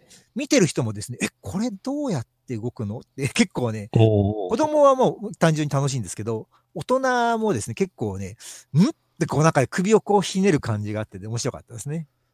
つくばは特に。あの学校、あの大学のあ研究所とか、企業の研究者の方がいらっしゃるんで、そうですね結。構せんそういうこう考えるのが好きな方がすごく多かったんで、これどうやってうう前に進むと思います？うんうーん、マジックテープかな？いや違うなとか、なんかこう、自分でこうすごいなんかいろいろ考え出してですね、いえやそれはすごく楽しかったですね。ー、なるほど。どなるほど。うん自分でこう、だから考え、子供にも考えてもらうし、大人にも考えてもらう感じ。はい。うんあのラチェットギアの方は見た目でこう、あこうやって確かにねできるんだっていうそのメカの機構が見えるんですごくそれが面白いっていうのもあるんですけどうん、あのエアブラシの方は本当にあ外から見てもあ全くエチケットブラシわからない。はいあそうエチケットブラシの方はい。うん。わかんないのが僕も種明かし聞くまでは全くわかんなくて、そうなんですよね。ただあれはね、ツルツルの机の上では動かなくて、下にこう、あの、何気にこう、あの、あの、フェルトが敷いてある、ひ敷いてあったんですけれども、そね。またそれの上だと前に進むと。うんあの、なんかこうフェルトに引っかかってこう進むんで、だからこう全然普通のこうツルツルのラミンの机かなんかに置くとこう、あの、滑っちゃって 進まないっていうのが、まあネタばらしの中で、あの、なるほど。はい。うん。ああいうネネタ、ネタ系というか、まあだから、いあの、割となんかこう、あの、人工筋肉も割と知られてるし、別にエチケットブラシも手に入るし、うんでもじゃあそれを組み合わせたらなんか面白いじゃんみたいなワクワクしてるものをなんか作っていきたいですよね。うん。だからそれも本当にあの、さっきの、あの、みんなの科学楽しい実験室にあったような、はいはい。はい身の回りのものを使って、割とでも科学のこう、なんかこう、なんていうの？理論をうまくこう応用して、だけど作るのは難しくなくて、でもなんかうん。置いてみたらなんかワクワクするみたいな、まあ、そういうのが楽しいんじゃないかなっていう気がしてますね。うんうんうん。確かに、材料もいろいろ、なんか100円ショップとかで手に入りやすくなりましたしね。そうですね。昔本当に100円、はい。本当本当に100円ショップはもう、はい。材料も。の宝庫というか、はい。うん結構、あの、よく、よく行くようにして、はい。本当に、あの、あの、素材を探す目で見てますから。いや、本当そう、本当そうですね。本当そうですねそうそうなんです。はい。ネタ、ネタ探しに行きますよね。そうなんですね。いい一度はですね、確かね、あの、あの例えばスプリングが欲しいので、スプリングがどこにあるかっていうテーあマで、あ、なるほど。隅から隅まで見て、多分ね、7種類ぐらい見つけてとか、はい。例えば、あの、なんていうの？あの、バラエティコーナーにある、あの、先っぽが縮む、あの、ドス、あの、型なんですね。はい。あの、ぐさって刺しても、あの、先っぽが縮んじゃうんで、痛くないっていういたずらグーズがあるんですけど、はいはい。あれをなんかバラすと、こう、スプリング入ってたりとか、はい。そういうのを見つけて、おここにあるじゃんみたいな。なんかなんか10個ぐらい買ってきて、あはいい。ろんな種類が揃ったなって、こう、次のネタはこういうのやるかな。ああ。こんな感じで、だ結構、だからそういう素材系も、あの、よく、ちゃちゃんとそういうあの目で見ると、あの、うん。あ、なんか見つかるもんですね。いや、そうなんです。僕もなんか昔、昔って何年、2年前ぐらいに、そう、ダイダイソー行った時に、あの、おもちゃの、あの、弓矢があって、アーチェリーがあって、ああ、はい、ありますね。はい、はい。そうそう。んあ、なんかこれ使えそうと思って、なんかその場にあるやつ3個ぐらい買ったんですけど、うん結局そのまま開けずに寝かせてますね。はい。そう、あ、いや、うちもその、そのはい寝かしてるの山のようにあるんですね。いや、そう、結構ダイソー、あのはい、なくなっちゃうともう買えなくなっちゃったりするやつがあるんで、そう。結構見つけた時に、感じですよね。はい、そうなんですよね。はいそういう、あの、ガラクタ箱がですね、はいうち山のようにあってですね、どうしようかなっていう、あの、はい。まあ、捨てるのもちょっとあれだし、はい。いやそうなんですよねこう、ネタで、こう、なんかつく、もうそういうのを持ち出して、なんか作りたいなと思ってます。そうなんですよ。はそのアーチェリーのやつは、なんかう、んアーチェリー打って壁に当たったら、そのなんかうんプロジェクションマッピングでこう、エフェクトがバーッと出るみたいなのやりたいなと思ってて。いいですね、いいですね。なんかはい。構想というかはい妄想だけありますね。指でタスを押すんじゃなくて、こう、なんかこう、はい。指、弓矢を打つみたいなアクションはい。っていうのは組み合わせると面白いですよね。はいはいはい。うん。確かにそうなんですよね。なんかそういう感じで、こう、あの、ダイス、ダイソーで、あ、これいいじゃんみたいなのは結構、たまに、まあ、2ヶ月に一遍ぐらいなんですけど、あはい。これすごいじゃんみたいな、こう、ものが見つかったりするんで。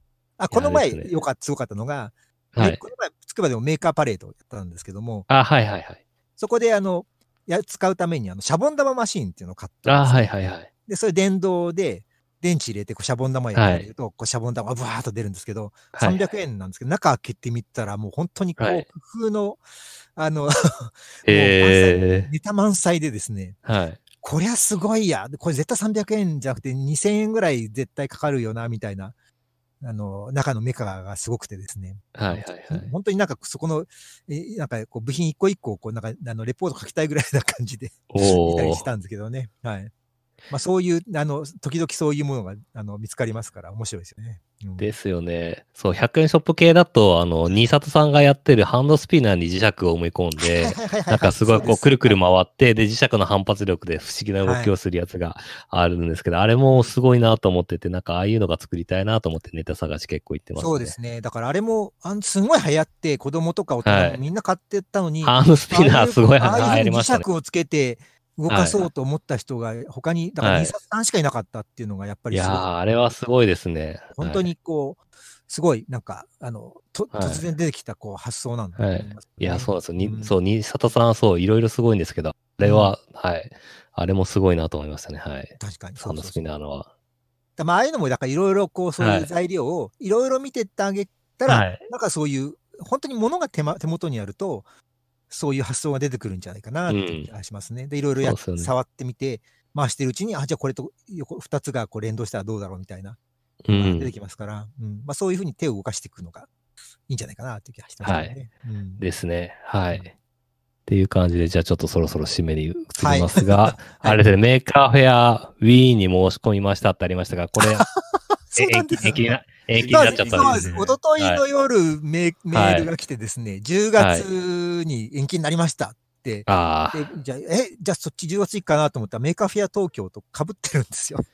同じ日なんで、なん。どうしようかな。で、それもなんか、あさってま、16日までに返事しろとか書いてえー、あ、そうなんあ結構急ですね結。構急なんです。もうやんないと。はい。まあ、どうしようかな。まあ、ちょっと、あさってまで悩みますけども。はい。うん。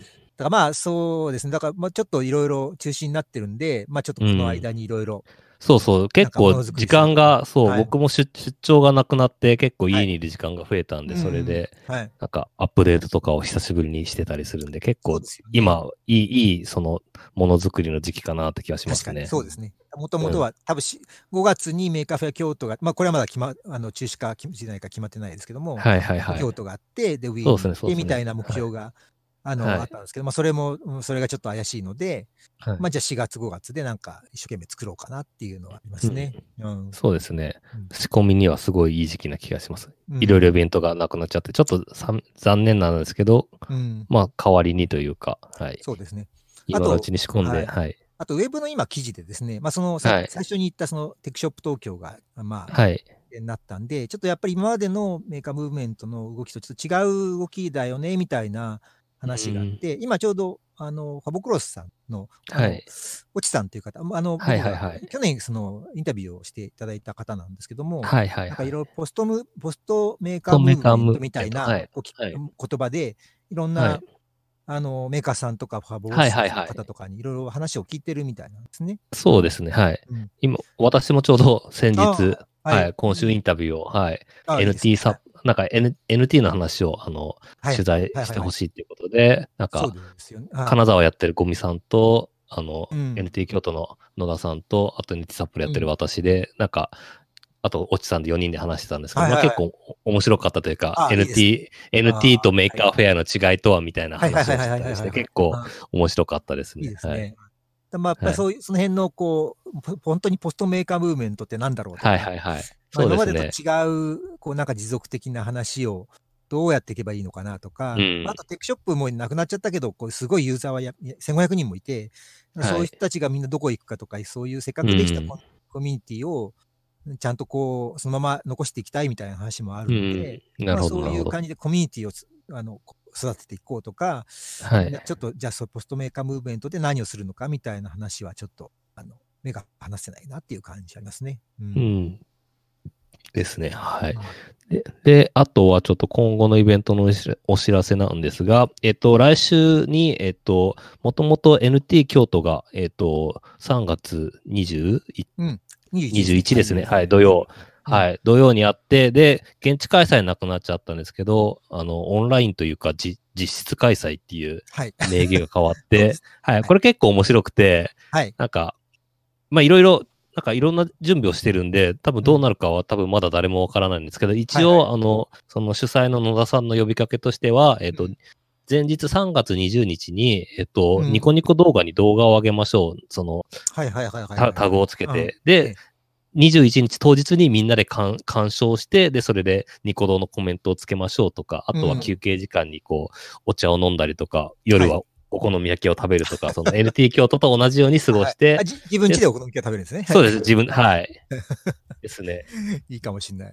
とか、あとはその、アキニャンさんが、えっと、はい。VR チャットで NT 京都の会場と同じモデルをつ今、会場を作ってくれてるんで、あなんか VR チャットでもなんかその、はコミュニケーション取れるようになるかもしれないですね。ああ、確かに。みたいなのをちょっとやってるんで、さっきその、うんメーカーイベントをあのオンラインでやるの難しいみたいなうん話しましたけど、なんかそれの、なんかお試しというか試金石的な感じで、これどうなるか結構楽しみで。そうですすよね。まあ、もともとはいちょっとは、割と机の上じゃなくて、モバイルはい展示にしようっていう。あ、今年もそうですね。結構はいいろいろ、はい、チャレンジングな。チャレンジングで、だモバイル展示しようっていうのを中止にするみたいな話があって、まあで中止になっちゃったけど、じゃあそのはい影響で、さらにも、さらに超モバイルっていう感じで、そうそう。ネット上でこう見せるみたいな。もともと NT ってニコ動から始まったとか、はいニコ動のオフ会的な役割だったのが、もう一回はいニコ動に戻るっていうの結構面白いなと思うんですけど。確かはにそうですね。はい。まあでも、まあもうそういう、こうちょっといろいろこういうコロナの問題もありますけど、あの、それでこう、うんいきなりみんなこう生活習慣も変わって、面白いこともネット上でできるっていうのは、そうまあそそうそう。れはそれでなんか、あの、みんなせ面白いことができるんだったら面白い、いいですよね。そうそう、現地に行けない人もオンラインなら参加できる人結構いるんじゃないかなと思うんで、ちょっとニコ動に皆さん、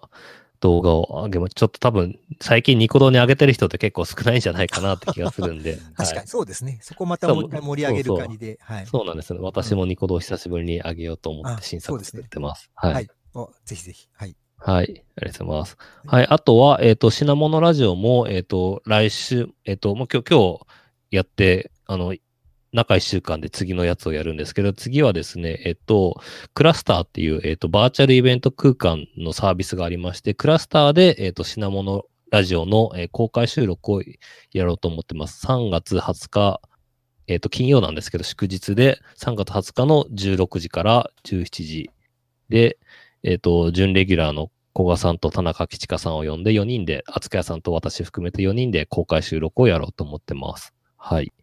ので、えっ、と、クラスターって、えっ、と、使ったことない人はちょっとぜひ、あの、まあ、これを機会にやってみてほしいんですけど、えっ、と、まあ VR 空間なんですけど、別にあの、HMD、オクラスとかなくても使えて、普通に Mac とか、えっ、と、Windows のパソコンでも使えますし、あと、えっ、と、ちょうど最近スマホ版がリリースされたんで、スマホがあれば、あの、使うことができます。スマホめっちゃ熱くなるんで、なんか冷やしながら使った方がいいらしいんですけど、スマホでも入れて、で、それで、えっ、と、まあ、公開、えっ、と、クラスターはその自分がアバターを身にまとって、で、その VR 空間の中移動しながら、えっ、と、まあ、あの、話を聞く、イベントを聞くっていう形になりますので、えっ、と、ぜひ、あの、まあ、これも新しいイベントの形の一つだと思うんで、クラスター、ぜひインストールして、えー来週の、えっ、と、3月20日16時からの、えっ、と、品物ラジオの公開収録に、えー参加してもらえればと思います。はい。まあ、ですね一応ね、YouTube ライブでも、あの中継はあ、すそうですね。はいあ、そうですね。YouTube ライブでも、はい。中継しますできればやっぱそのクラスター入れてもらって、自分もアバターとして入ってもらうと、そこでまあインタラクションというか質問とかもねあのはい。受け付けられたりできたらいいかなと思ってあ、そうですね。公開収録、はい。あの、公開収録、前々からやるやるって言って結構、あの、やるやる詐欺だったんですけど、あの、本当は、あの、イベントと、あの、リアルのイベントとしてやる、やりたいなと思ってたんですけど、まあ、今回、えっ、と、こういう状況になったんで、まあ、これを、あの、まあ、いい機会と捉えて、オンラインで、まあ、公開収録をやってみようっていう感じですね。そうですねで、はい。で、コメントも、あの、前半は多分、あの、いろいろ喋、あの、その4人で喋りつつ、後半の方で、その、クラスターの中でもコメントを受け付けられますし、あと Twitter とか YouTube ライブのコメントでもいいんで、なるべくコメントをひら拾って、あの、し、なんだろう、品物ラジオの気になることってあるのかどうかよくわかんないですけど、まあ、なんか気になることがあれば、ぜひ、あの、コメント投げてもらえればと思います。